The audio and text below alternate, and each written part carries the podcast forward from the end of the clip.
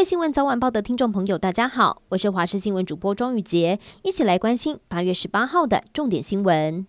新北市三峡区百吉路上一家长照机构，在今天清晨五点多发生了一起两死的凶杀案。有一名照服员巡房的时候，发现机构里的著名孔姓男子正拿着碎酒瓶攻击同一个房间的室友，而照服员随即对伤者进行抢救，没有想到嫌犯竟然又跑到了另外一床勒毙了另一名张姓住民，两位被攻击的住民最后都不幸身亡。昨天在高一的候诊室发生了枪击命案，而枪手在台南落网。破案的关键就是一通电话。三名二分局的老刑警李江全接到了枪手的来电。这一名朱姓嫌犯，他坦承犯案，并且吐露了心声，说想寻死。刑警苦劝他投案，才让他打消了轻生的念头，并且也探出嫌犯人就在台南安平，向上回报，纳入专案小组，一同北上台南规劝逮人。屏东机场营区发生了疑似食品中毒案，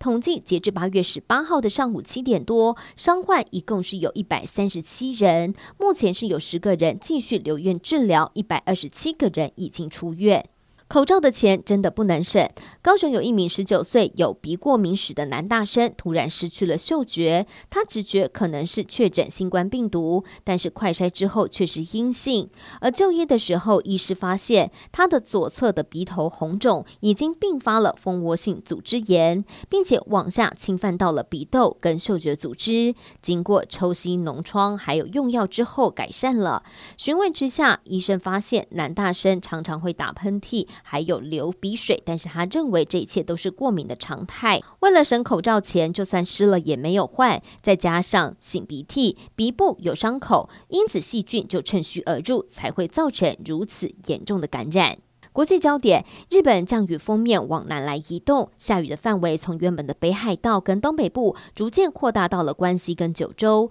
九州地区从十七号开始下大雨，到了十八号上午，雨量也有增加，而京都一带也不例外。日本官方已经针对了石川、大阪、京都、佐贺和长崎五个府县发布了土石流灾害预警。NHK 指出，封面预计会持续南下，而低气压也有可能在十八号晚间通过北日本的上空，因此从北日本到西日本，大气的状态都会非常的不稳定。日本围棋界再创纪录了。关西棋院十七号宣布，有一名来自大阪的小学三年级的学生藤田林央，将在九月一号起成为职业棋士。他以九岁四个月之龄，刷新了仲义景十岁出道的最年少纪录。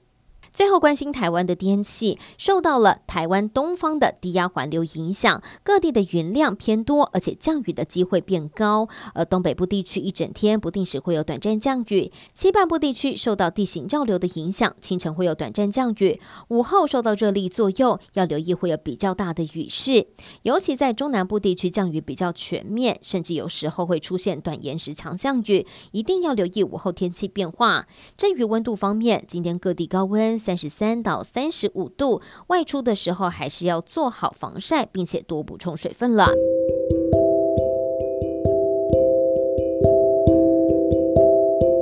以上就是这一节的新闻内容，非常感谢您的收听，我们下次再会。